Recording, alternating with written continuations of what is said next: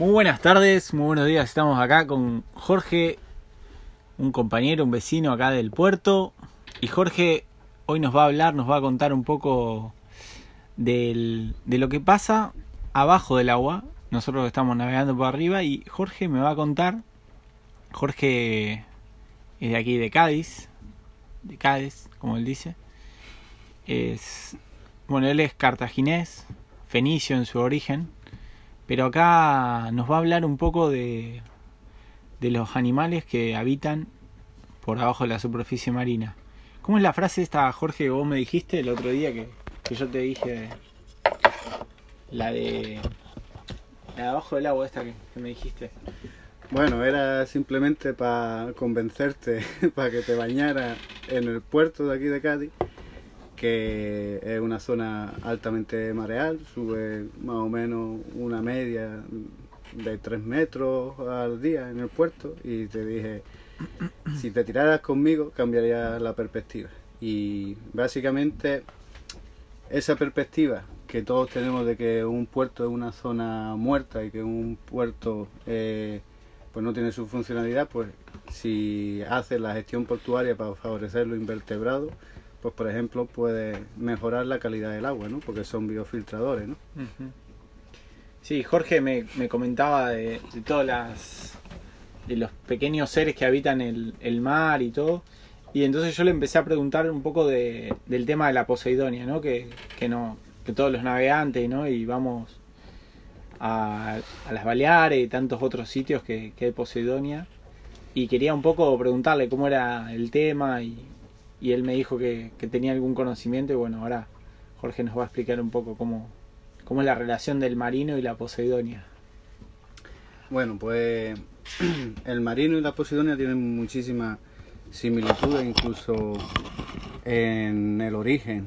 Eh, la posidonia eh, es una fanerógama marina, una angiosperma, como le llaman los expertos, que traduciéndolo eh, a, pues a, pues nuestro idioma, al idioma de usuario, pues quiere decir que son plantas con flores.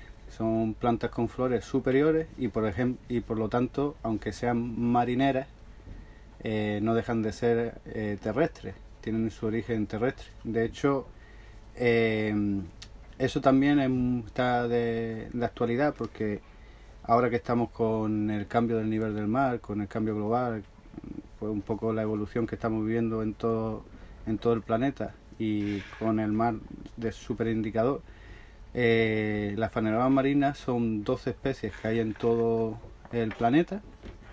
Si vas por todo el planeta, en todos los océanos del mundo tiene eh, distintas especies.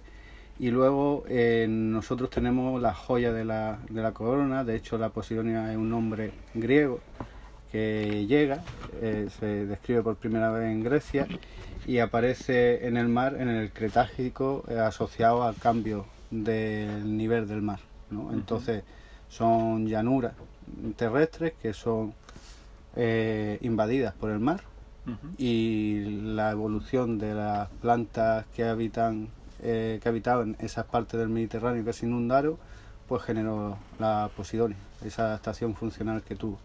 Y la única diferencia entre la, una fanerogama marina y una fanerogama terrestre es que una saca el oxígeno del aire y la otra saca el oxígeno disuelto de- del agua. Pero a su vez, el principal ecosistema, eh, eh, servicio ecosistémico que nos da es que la principal fuente de oxígeno de todo el Mediterráneo después del fitoplancton, ¿no? que son esos organismos unicelulares de origen vegetal que hay en las corrientes marinas. ¿no? Y que también hacen a la alimentación de los peces, ¿no? El fitoplancton. y- Sí, exacto. Entonces estamos hablando de que la Poseidonia mejora la calidad del agua y es- hace lo que... Y eh, en base a, digamos, al tema de la Poseidonia también es un lugar de hábitat de, de otras especies, ¿no? Hace como... La Posidonia es la mayor selva que nos queda en la cuenca mediterránea, ya lo vea mm, desde la perspectiva de tierra como de la perspectiva del mar. En sí mismo lo que genera son hábitats y microhábitats dentro de ese mismo hábitat. Y hábitat viene del latín que significa casa. Entonces lo que genera es el albergue que sustenta a más de mil especies descritas. Y de hecho el hecho de que estas especies estén a una altura o en otra del arrecife eh, te dan muchas cualidades de esa especie. a su vez, de hecho, la, Posidonia, eh, el principal enfoque que tiene, o sea, el principal servicio ecosistémico que tiene para la industria del turismo, por ejemplo, es que mantiene el perfil costero estable. ¿Y por qué? Porque hace de filtro del oleaje. El oleaje que te llega después de una pradera de Posidonia, después de un arrecife, pues te va a llegar siempre con un menor porte, una menor pendiente, un, un FED distinto al final que todo navegante tenemos en cuenta y que muchas veces percibimos que eh, es menor eh, según vaya acercando a ciertas zonas, ¿no? Sí. Entonces, eso lo que hace es un equilibrio cimentario entre la playa. Luego, ¿dónde se ponen las especies? Pues al ser un, unas especies que llegan a coger un porte, van creciendo en altura conforme, eh, conforme más antigua es la pradera, genera ambientes ambientes de sol y ambientes de penumbra. en sí mismo la planta necesita siempre el sol, la transparencia del agua, la visibilidad es algo que, la Posidonia necesita para crecer y aumentar el porte, pero a su vez genera ambientes sin luz en los rizomas, que es en el sustento que tiene las praderas. ¿no? Ah, muy interesante. Entonces, eh, una recomendación para, para este verano, cuando vayamos a fondear, es tener cuidado, ¿no? Con la... Bueno, eh, Jorge también explicaba que puede ir más allá de, si se ve o no se ve la Poseidonia, pero bueno, porque hay puede haber un, nacimiento, ¿no? De una nueva área de, de, Poseidonia. Pero bueno, eso sería una, una, precaución. Hombre, eh, el problema del fondeo en la Poseidonia no es simplemente una embarcación tiene un fondeo y demás, ¿no? Tener en cuenta que, estamos en Cádiz y ya los textos antiguos de Gadir, cuando era la Cádiz primogénita fenicia, ya hablaban de Pitiusa, que lo que significa al final es dos islas dominadas por pinos, ¿no? Todos lo conocemos, eh, como uno de los fondeaderos naturales más, más benignos o, el principal fundador natural en ese viaje de vuelta al Mediterráneo occidental. Entonces, eh, hace falta que Pitiusa tenga el fondeo porque va en el ADN. Sin embargo, cuando supera la capacidad de carga, que ya sé que esto le, es un término que hay gente que le incluso le moleste, eh, lo que tenemos que hacer es eh, simplemente pues medir esas rutas que se dan. A mí me preocupa un poco desde la perspectiva de los navegantes que el origen de la Posidonia es el mismo que el nuestro, cualquier navegante. Sin embargo, muchas veces el lobby náutico está metiendo fake news todo el tiempo en torno a ese mensaje de conservación y esa búsqueda de un consenso para hacer habitable el lugar y conservarlo y que tenga futuro, ¿no? Sí. Porque de no hacerlo nos pasará lo mismo que le pasó al Mar Menor. Sí. Eh, también toda la sociedad dependía del turismo y a día de hoy hemos visto el efecto cascada de la laguna salada, pero ahora nos toca vivir el efecto cascada de la sociedad, ¿no? Entonces, esa sociedad pues tiene que ser defendida y el navegante tiene que defender ese hábitat y tiene que defender su medio de vida porque van asociados, ¿no?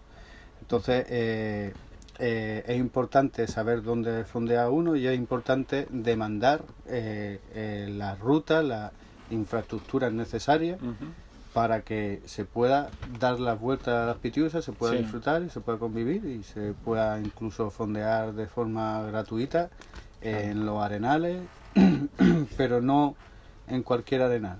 Vale, vale. Sí, hay que, bueno, hay que tener máxima precaución para claro, la, como es el, el porte de carga, ¿no? Hay que tener en cuenta un poco también ahí hasta, hasta qué límite, ¿no? De, del aglutinamiento que queremos llegar.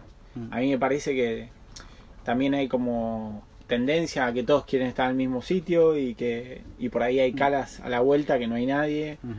No vamos a dar nombre para, para no avivar a nadie, pero hay muchos sitios en el norte de, de la isla o en el sur y que, que no hay tanta gente y la gente como que se quiere hacinar y bueno, y eso hace hace que, que pase esto con la Poseidonia, ¿no? Un poco.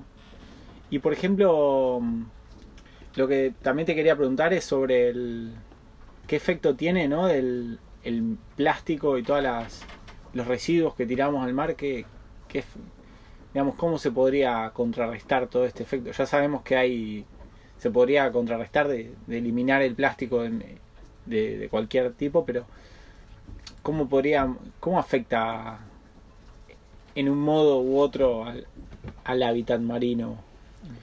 Pues esto da para cerca de 2 millones de tesis que seguramente ya estén escribiéndose, Eh, pero voy a intentar así escribirlos por regiones del océano Sí. o de los mares. A ver, eh, la mayor parte del plástico que llega eh, llega por tierra, ¿no? Y de hecho en un lugar como el Mediterráneo, que significa mar entre tierra, pues lo tienes súper claro.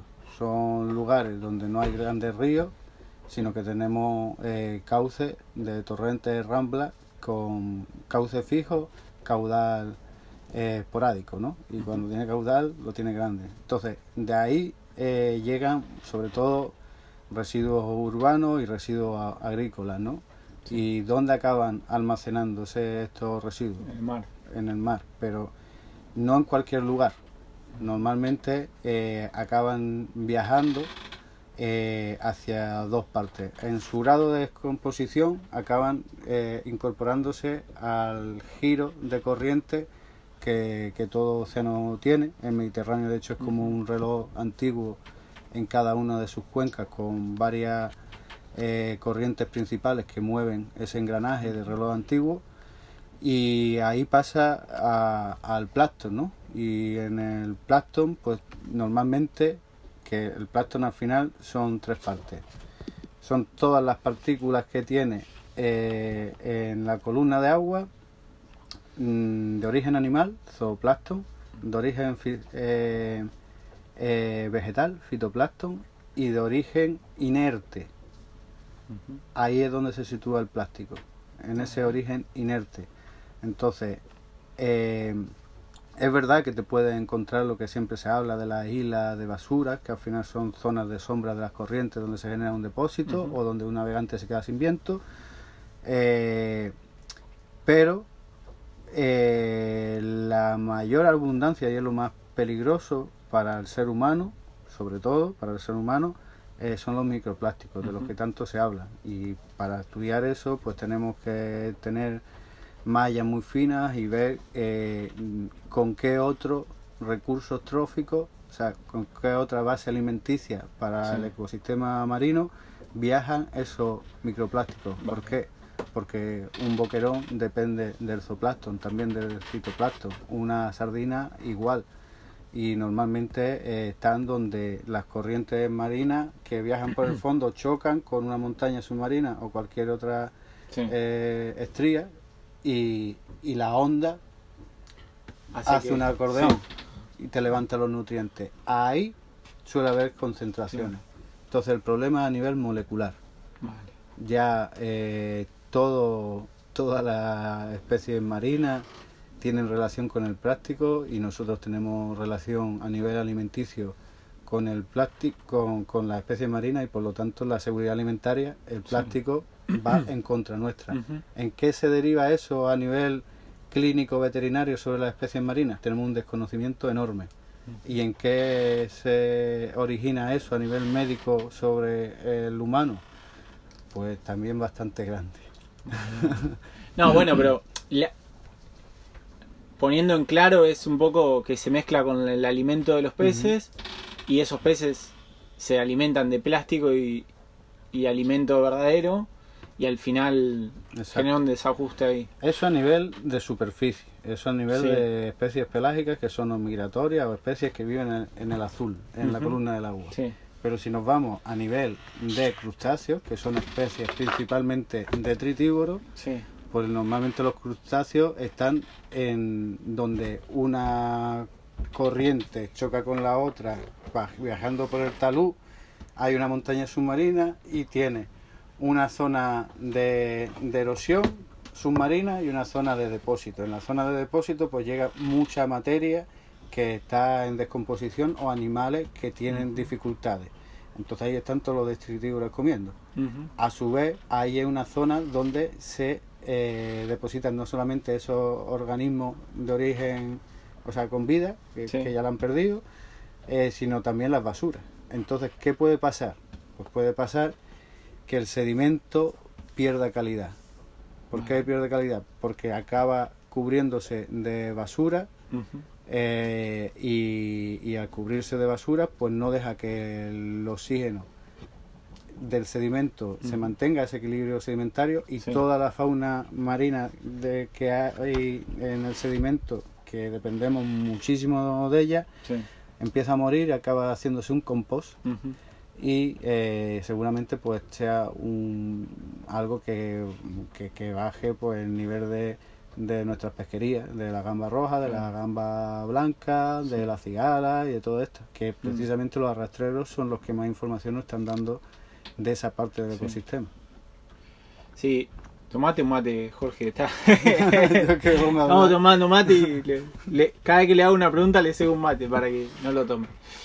No, Jorge me ha comentado también, él se dedica un poco también a hacer el vínculo entre pescadores y, y las áreas de, de conservación y bueno, un poco eso, los proyectos que, que desarrolla Jorge con, bueno, con otras asociaciones, pero más que nada es un trabajo de campo ahí con los pescadores y, y observando desde el punto de vista de una persona normal y, y observando también la vida ¿no? de una familia de pescadores y esto, ¿no? Un poco, si querés comentar un poco cómo, cómo son los trabajos esos que, que realizás de, de Pues, conservación. al final, eh, este trabajo eh, es lo que se conoce así popularmente como el desarrollo de áreas marinas protegidas, las MPA y esa que se escucha tanto en inglés, Sí, pues va por, por esos lares, ¿no? Al final, el único trabajo que, que la base del trabajo que hacemos es hablar con un depredador. Tú hablas con un humano, si pudieras hablar con un tiburón, pues hablarías con un tiburón para llegar a un acuerdo de, oye, escucha, eh, come tantos peces, no comas tantos otros. Pues aquí lo mismo. Con la grandeza de que al hablar con ese depredador conoce el origen de las poblaciones costeras en las que te has desarrollado desde la infancia, al Sí. final, ¿no? Y ese conocimiento ecológico tradicional que tienen los pescadores, pues sustenta prácticamente las localidades dependientes de, de la pesca, la soberanía alimentaria y demás. Por ahí empezamos. Antes de emprender un espacio marino de nueva creación, pues empieza recogiendo ese conocimiento y viendo la relación que tiene ese conocimiento con las distintas ci- disciplinas y las disciplinas científicas, ¿no? Pues por ejemplo, los vientos, el régimen de viento favorece que haya una especie por encima de la otra, la temperatura del agua. Por ejemplo, aquí en el- la reserva pesquera de Guadalquivir la asociamos con la pesquería de la pijota, ¿no? El agua fría, ¿no? Sin embargo, cuando va llegando el calor, van llegando que si la cedilla, que si el langostino, ¿no? Luego las migraciones de especies, cuando se empieza a mover, eh, pues esas corrientes son más localizadas, pues nos van llegando especies como la corvina, que va llegando, acercándose a los accidentes geográficos, pues para poner la ova, ¿no? Y luego, pues también nos hablan de, de, de cómo se hacía antiguamente, ¿no? Para controlar tu caladero, las marcaciones a costa, las enfilaciones, incluso la tecnología que se usaba antiguamente, como lo que tenemos ahí sí, en el rullín de, ¿cómo se llama el aparato? Sí. Este, el gonómetro, ¿no? Eh, para medir la frecuencia de radio de De los radio. faros, los radiofaros. los radiofaros. El otro día hablando con Basilio, un colega de, de Lugo, eh, que es pescador ancestro atrás, no solamente su generación, pues enseñaba una carta náutica con frecuencia, ¿no? De radio que se solían coger en la zona para que el llegar a ese punto pues fuese una garantía mayor, ¿no? Porque ahí dependía no de un GPS como actualmente, sino que dependía de las marcaciones eran pues la experiencia de ese patrón de pesca y su tripulación. Entonces, a partir de ahí, pues nosotros, por ejemplo, aquí hemos tenido que hacer la cartografía para incluirla en Red Natura 2000 a toda la zona de Trafalgar, Santipetri, Piedra que revienta el navío, donde se libró la batalla de Trafalgar.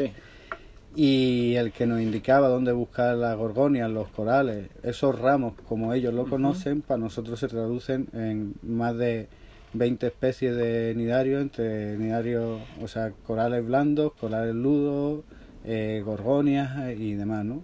Pues solamente haciendo parte de toda la fase a todo, pues podemos eliminar las reservas de papel y poner a funcionar las reservas en su funcionalidad, que es generar oportunidades para toda la sociedad que, hay en torno a ella. Claro, claro. Sí, estamos hablando de, bueno, de, poblaciones de más de 3.000, 3.000 años y que la pesca, Jorge me contaba de de que hay los sistemas de pesca todavía se mantienen de generación en generación y me habla de las almadrabas de, de mm. años y años. Entonces, al final hay como una... Estamos en un medio marino e intentamos cooperar ¿no? entre el medio y nosotros para, para que subsistan los dos. Eso es lo, lo súper lo interesante que, que, es el trabajo de Jorge, ¿no? Como hacer el nexo entre los pescadores y, y el medio y bueno, el, depredador y la presa, porque al final, a ver, es una realidad que la gente quiere comer pescado, quiere vivir, quiere comer bien, entonces al final necesitamos tener un mediador entre estos dos mundos que, que nos ayude a, continuar un poco, ¿no? Así que, no, súper interesante el punto de vista que que uno por ahí no tiene tanto conocimiento, pero al final cuando se acerca a una persona que tiene esta sensibilidad sobre el mar y esta, esta visión, este estudio también, porque la sensibilidad te la dio el estudio y los años en la, en la carrera, pero bueno, es súper interesante ver desde, Realmente ahí difiere un poco. La sensibilidad me la dio el estudio, pero el conocimiento me la dio el viaje. Claro. Como, de hecho, hablando contigo, yo valoro mucho eh, el trabajo que haces por conector. Tú haces conector de, de habitantes de la mar. Me considero uno de ellos, o me gusta considerarme.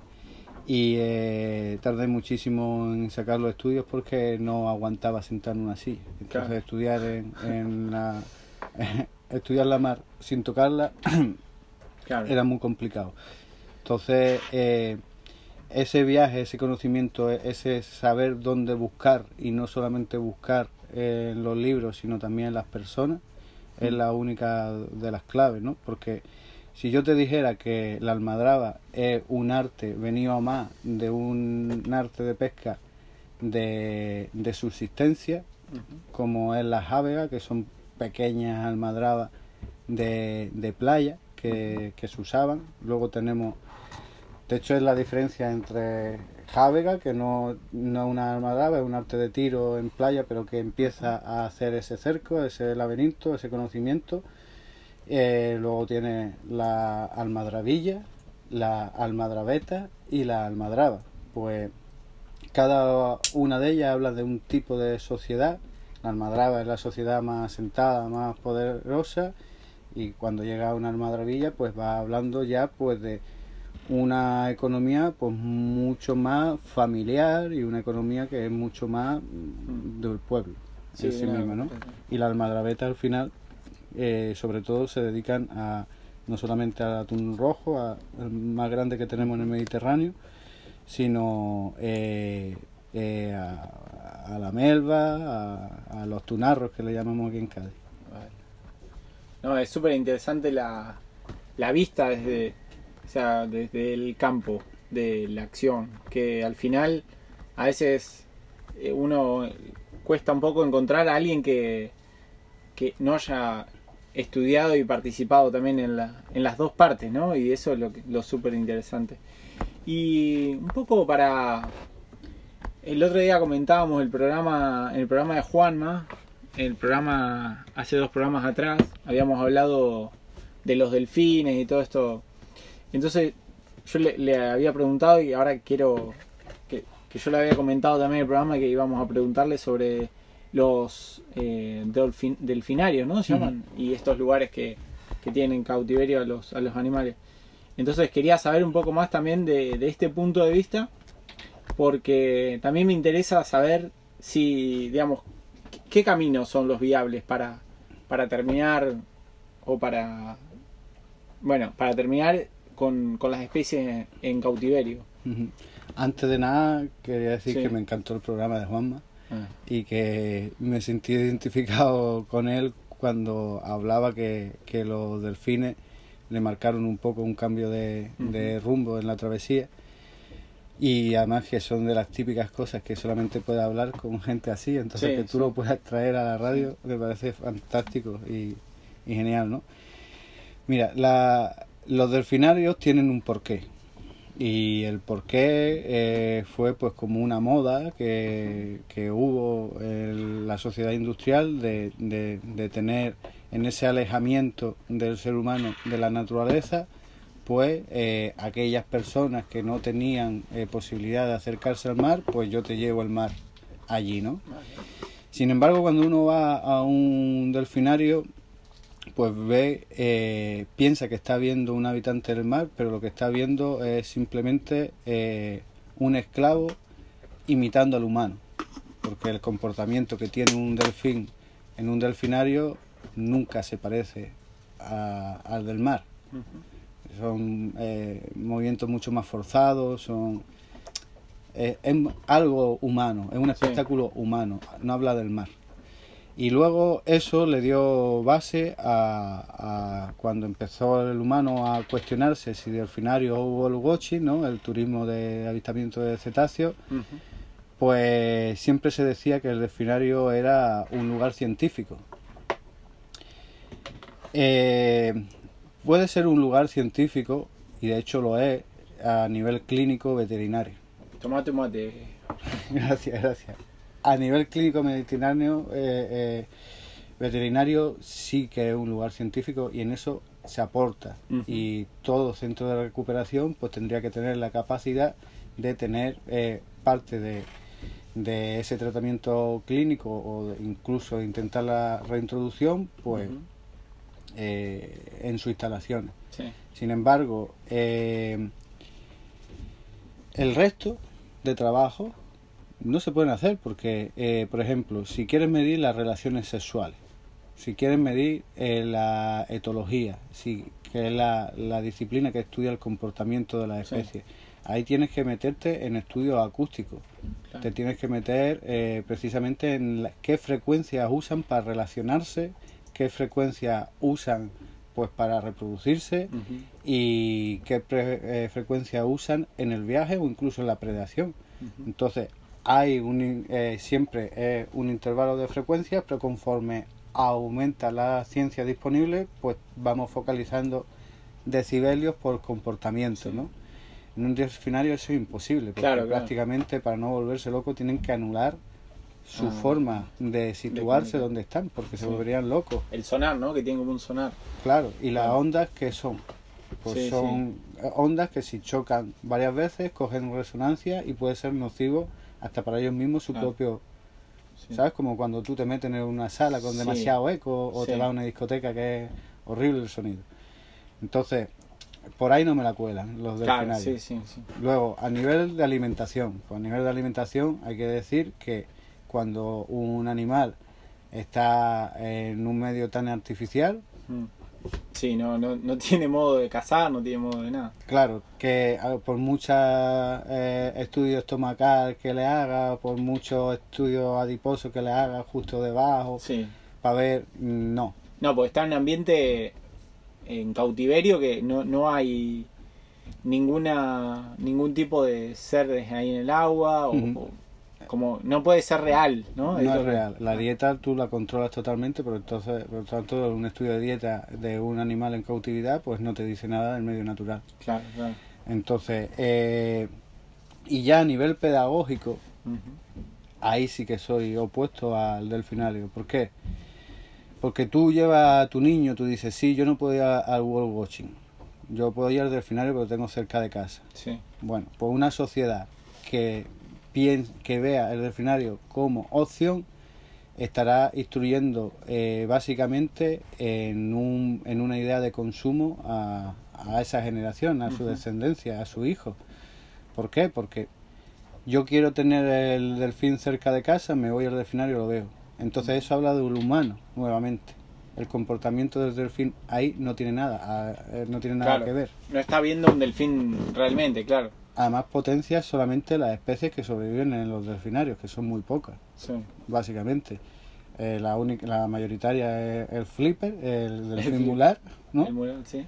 Luego eh, con la orca se intentó y fíjate los resultados que ha dado tanto en Loro Parque como en Canarias como en otros delfinarios que no controlo. Y Sí, en Estados Unidos hubo una orca que, que mató a la a la monitora, ¿no? También. Ya empezaron ahí con... normal, Sí, sí, esas cosas suelen Claro. pasar, ¿no? sí. Bueno, así que estamos a favor del, del- de ver los delfines en su ámbito natural. Sí, creo que yo eh, lo- las veces que he visto shows y es como que nos divierte ver el delfín ahí, pero nos divierte ver cómo imita a un humano. Al final nos reímos del perro que juega al fútbol, nos reímos del, del oso que, que baila, del elefante que baila, pero no nos divierte verlo naturalmente, ¿no? Como que estamos parece- haciendo el payaso con todos los animales que Exacto. intentamos, ¿no? Es una, es una diversión muy mediocre. Eso es la típica fiesta que están los papás y le dan de fumar al niño para reírse, para ver Sí. cómo tose. Sí. Pues lo mismo. Claro, claro. Sí, no, al final hay como una tendencia que, a que haga el show hasta el perro, ¿no? Ay, hace, hacete el muerto, hacete el muerto. Y el perro por ahí no quiere, ¿no? Está ahí haciendo perro. Ya es perro. No quiere hacerse el muerto, él quiere ser perro. Entonces siempre como forzando, forzando para, para hacer, para recrear algo que, que no es, ¿no? Sí, bueno. y luego también los delfinarios tienen una connotación de, de visualizarnos a nosotros mismos en el mar, con esto de que son mamíferos, con esto de que tienen los ojos aquí en la misma posición y te pueden mirar a los ojos.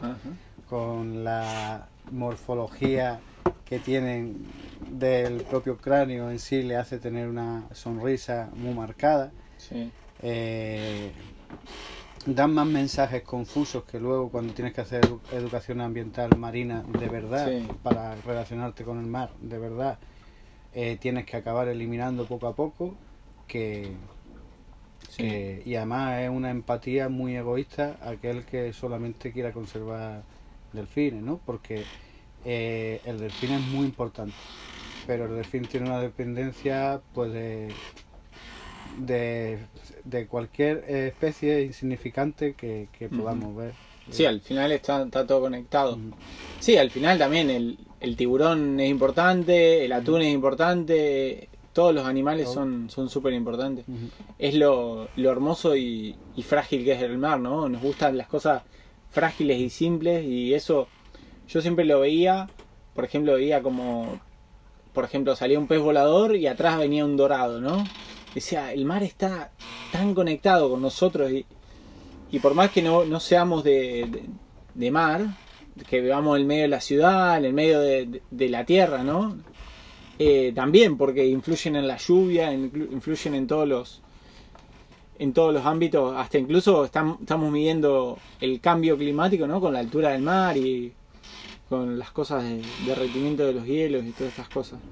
Bueno, así que, ¿y qué, mm, a ver, una opción para ver delfines aquí en el Mediterráneo? Eh, En el Mediterráneo tiene grandes west points de Sí. delfines y bueno, de cetáceos en general, que son unas 80 especies en todo el mundo. Eh, aquí en el estrecho tú estás en el lugar adecuado, en el momento adecuado, estás migrando en una ruta que hacen los propios túnidos, es tu ruta y de hecho la conoces muy bien. Sí. Y, y ahora pues cruzarás con las orcas el estrecho y podrás ver cómo, cómo la orca forma parte de tu viaje y, y de todas aquellas embarcaciones que te veas alrededor. Eh, el estrecho es favorable para todas las especies que tenemos en el Mediterráneo, ¿no? Pero luego dejamos la orca en el estrecho porque es la más idiosincrática, pero nos podríamos ir al mar de Liguria, por ejemplo, a ver eh, la migración de los roscuales, que son ballenas ya en sí mismos, ¿no?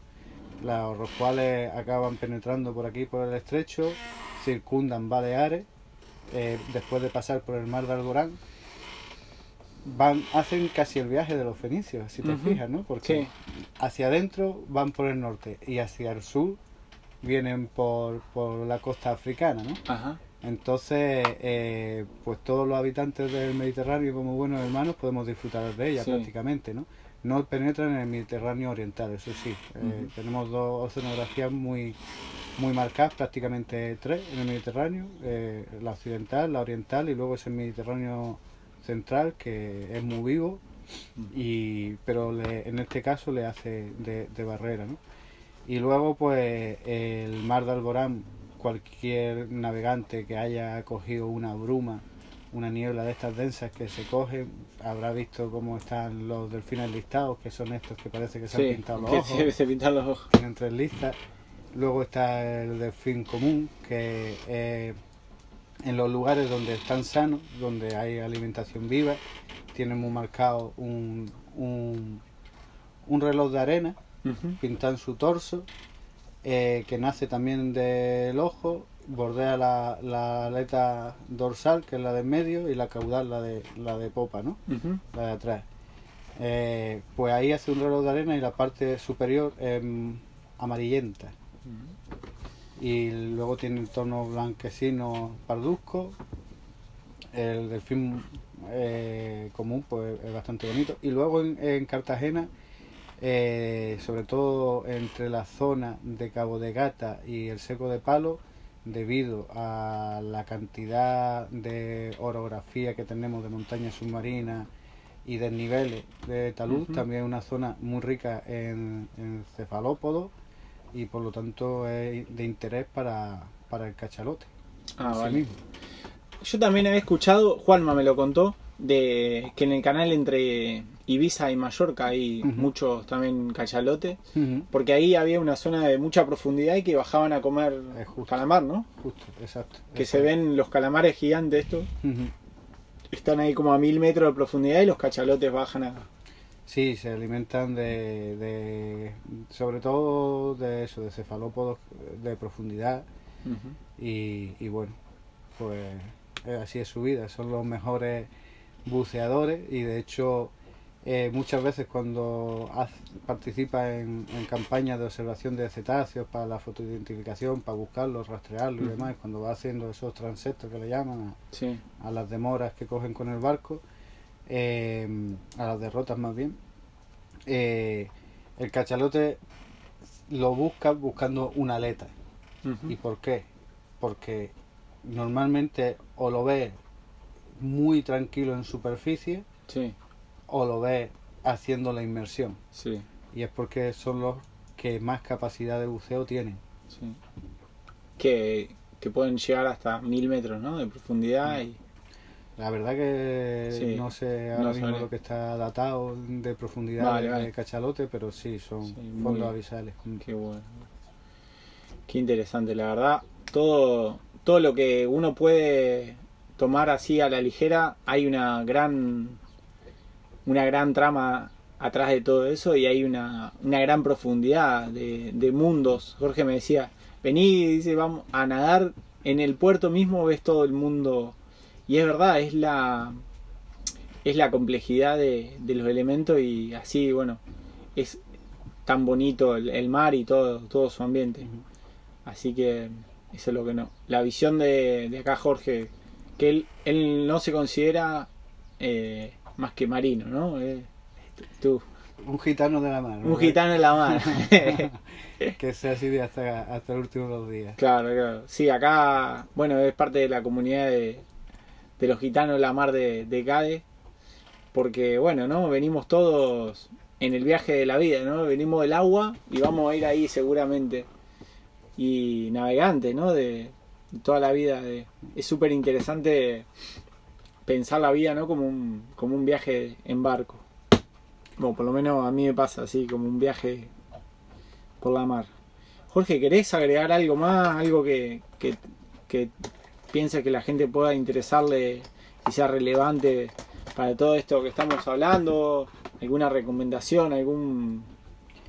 Mm, No, yo lo único que puedo aconsejar a la gente es que, que no busquen en las ciudades aquello que tienen en la naturaleza, porque la naturaleza te da todas las oportunidades del mundo y, y esta pandemia nos lo está demostrando, ¿no? Aquellas personas más cerca de la naturaleza, pues son las personas que mejor están a día de hoy y aquellos que estaban mm, artificializados Sí. eh, en torno a las ciudades, pues son los que peor están, ¿no? Y, y, y es un lujo pues que esta pandemia te haya traído aquí, porque me ha abierto Sí, un gran mundo de navegantes y la verdad que es curioso que viviendo en un puerto encuentres tan pocos habitantes de la mar.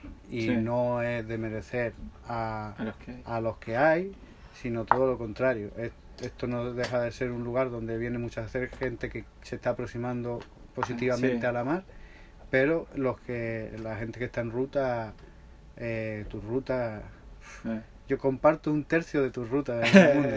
bueno, bueno. Entonces, enhorabuena y, y que y mucha mierda y larga vida a Radio Perla Negra. Bueno, gracias Jorge. Bueno, nos despedimos de los oyentes. Le mandamos un saludo grande acá desde, desde Cádiz. Mate de por medio. Y nos vemos en una nueva grabación que saldrá cuando sale porque esto es medio anárquico. Un abrazo y buen fin de semana.